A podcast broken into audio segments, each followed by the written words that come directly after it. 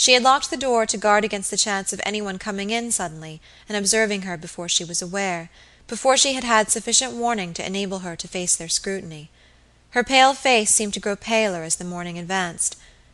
A tiny medicine chest was open upon the dressing table, and little stoppered bottles of red lavender, sal volatile, chloroform, chlorodyne, and ether were scattered about.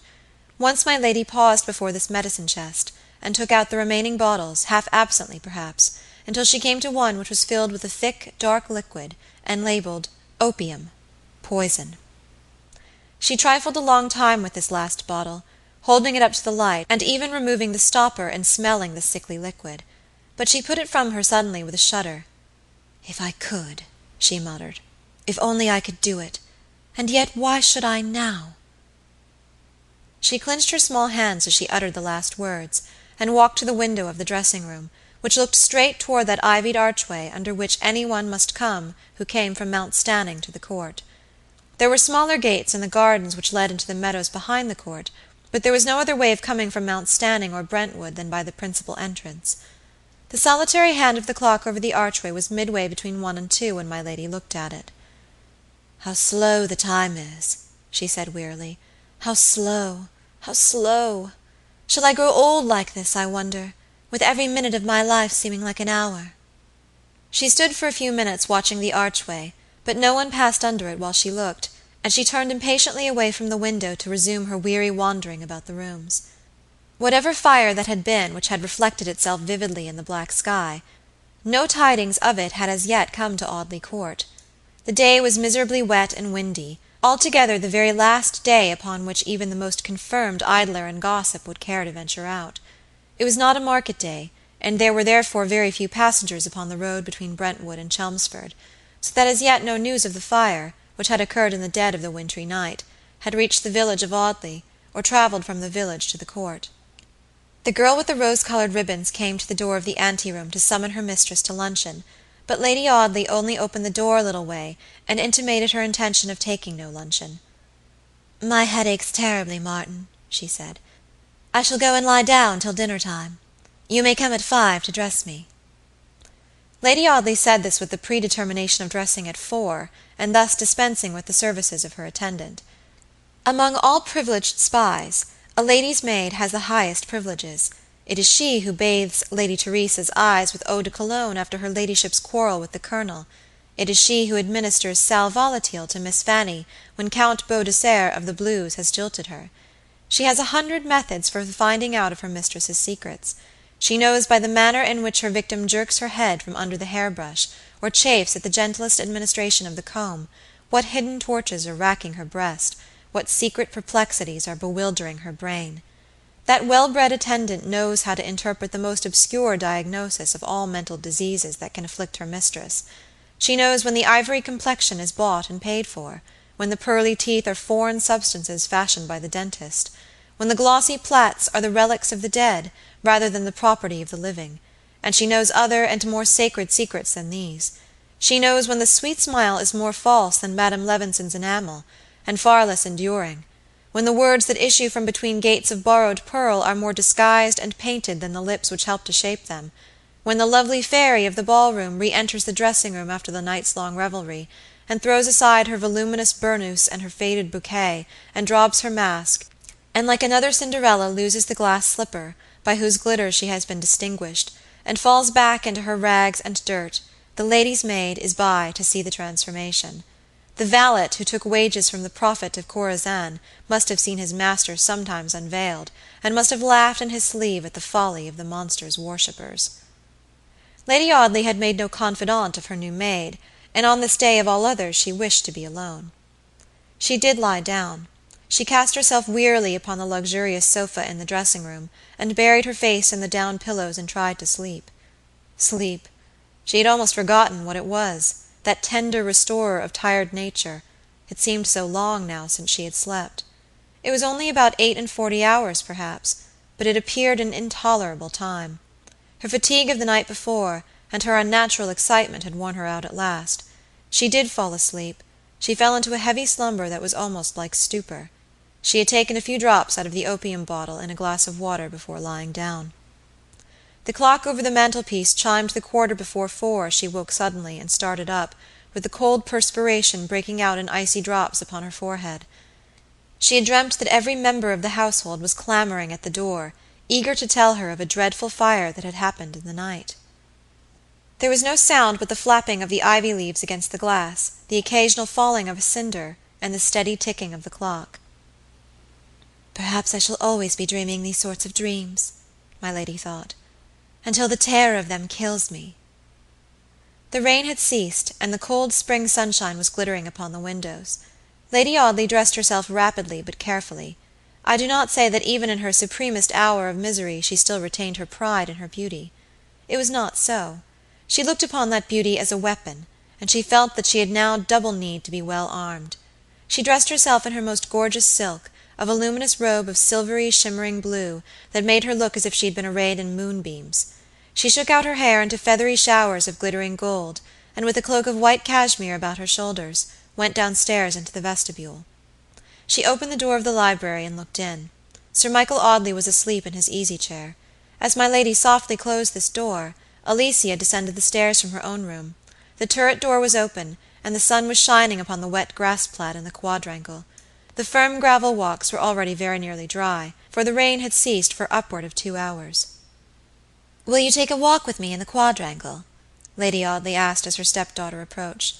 The armed neutrality between the two women admitted of any chance civility such as this. "Yes, if you please, my lady," Alicia answered rather listlessly. I have been yawning over a stupid novel all the morning, and shall be very glad of a little fresh air." Heaven help the novelist whose fiction Miss Audley had been perusing, if he had no better critics than that young lady. She had read page after page without knowing what she had been reading, and had flung aside the volume half a dozen times to go to the window and watch for that visitor whom she had so confidently expected. Lady Audley led the way through the low doorway and on to the smooth gravel drive, by which carriages approached the house. She was still very pale, but the brightness of her dress and of her feathery golden ringlets distracted an observer's eyes from her pallid face. All mental distress is, with some show of reason, associated in our minds with loose, disordered garments and dishabilled hair, and an appearance in every way the reverse of my lady's. Why had she come out into the chill sunshine of that March afternoon to wander up and down that monotonous pathway with the stepdaughter she hated? She came because she was under the dominion of a horrible restlessness which would not suffer her to remain within the house waiting for certain tidings which she knew must too surely come. At first she had wished to ward them off; at first she had wished that strange convulsions of nature might arise to hinder their coming, that abnormal winter lightnings must wither and destroy the messenger who carried them, that the ground might tremble and yawn beneath his hastening feet, and that impassable gulfs might separate the spot from which the tidings were to come and the place to which they were to be carried. She wished that the earth might stand still and the paralyzed elements cease from their natural functions, that the progress of time might stop, that the day of judgment might come, and that she might thus be brought before an unearthly tribunal, and so escape the intervening shame and misery of any earthly judgment. In the wild chaos of her brain, every one of these thoughts had held its place, and in her short slumber on the sofa in her dressing room, she had dreamed all these things, and a hundred other things, all bearing upon the same subject. She had dreamed that a brook a tiny streamlet when she first saw it, flowed across the road between Mount Stanning and Audley, and gradually swelled into a river, and from a river became an ocean, till the village on the hill receded far away out of sight, and only a great waste of waters rolled where it had once been. She dreamt that she saw the messenger, now one person, now another, but never any probable person, hindered by a hundred hindrances, now startling and terrible, now ridiculous and trivial, but never either natural or probable and going down into the quiet house with the memory of these dreams strong upon her, she had been bewildered by the stillness which had betokened that the tidings had not yet come.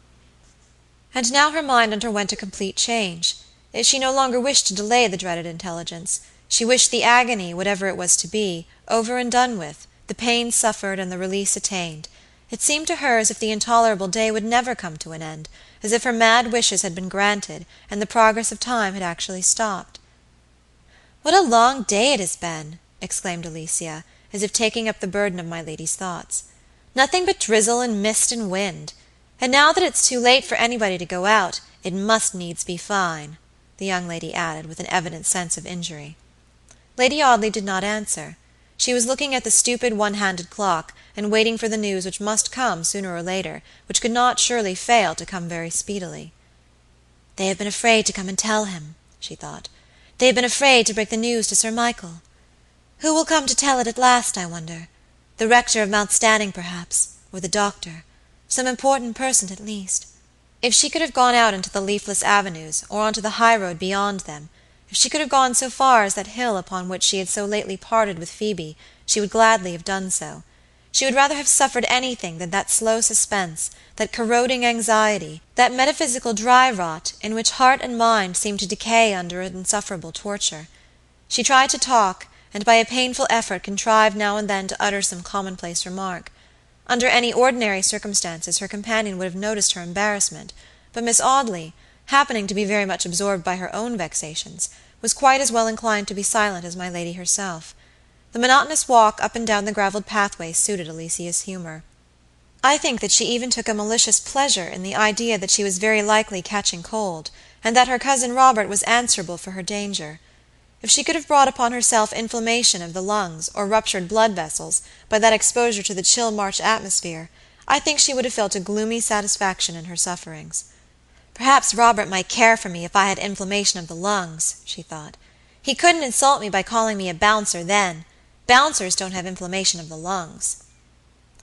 I believe she drew a picture of herself in the last stage of consumption, propped up by pillows in a great easy chair, looking out of a window in the afternoon sunshine, with medicine bottles, a bunch of grapes, and a Bible upon a table by her side, and with Robert, all contrition and tenderness, summoned to receive her farewell blessing. She preached a whole chapter to him in that parting benediction, talking a great deal longer than was in keeping with her prostrate state, and very much enjoying her dismal castle in the air. Employed in this sentimental manner, Miss Audley took very little notice of her stepmother, and the one hand of the blundering clock had slipped to six by the time Robert had been blessed and dismissed. "Good gracious me!" she cried suddenly. "Six o'clock, and I'm not dressed!" The half hour bell rung in a cupola upon the roof while Alicia was speaking. "I must go in, my lady," she said. "Won't you come?" "Presently," answered Lady Audley. "I'm dressed, you see." Alicia ran off, but Sir Michael's wife still lingered in the quadrangle, still waited for those tidings which were so long coming. It was nearly dark. The blue mists of evening had slowly risen from the ground; the flat meadows were filled with a gray vapor and a stranger might have fancied Audley Court a castle on the margin of a sea. Under the archway the shadows of fast coming night lurked darkly, like traitors waiting for an opportunity to glide stealthily into the quadrangle. Through the archway a patch of cold blue sky glimmered faintly, streaked by one line of lurid crimson, and lighted by the dim glitter of one wintry looking star. Not a creature was stirring in the quadrangle but the restless woman who paced up and down the straight pathways listening for a footstep whose coming was to strike terror to her soul. She heard it at last a footstep in the avenue upon the other side of the archway. But was it the footstep? Her sense of hearing, made unnaturally acute by excitement, told her that it was a man's footstep, told even more that it was the tread of a gentleman, no slouching, lumbering pedestrian in hobnailed boots, but a gentleman who walked firmly and well. Every sound fell like a lump of ice upon my lady's heart. She could not wait. She could not contain herself; she lost all self control, all power of endurance, all capability of self restraint, and she rushed toward the archway. She paused beneath its shadow, for the stranger was close upon her. She saw him oh God, she saw him in that dim evening light! Her brain reeled, her heart stopped beating; she uttered no cry of surprise, no exclamation of terror, but staggered backward and clung for support to the ivied buttress of the archway. With her slender figure crouched into the angle formed by the buttress and the wall which it supported, she stood staring at the newcomer. As he approached her more closely, her knees sunk under her, and she dropped to the ground, not fainting, or in any manner unconscious, but sinking into a crouching attitude, and still crushed into the angle of the wall, as if she would have made a tomb for herself in the shadow of that sheltering brickwork. "My lady!"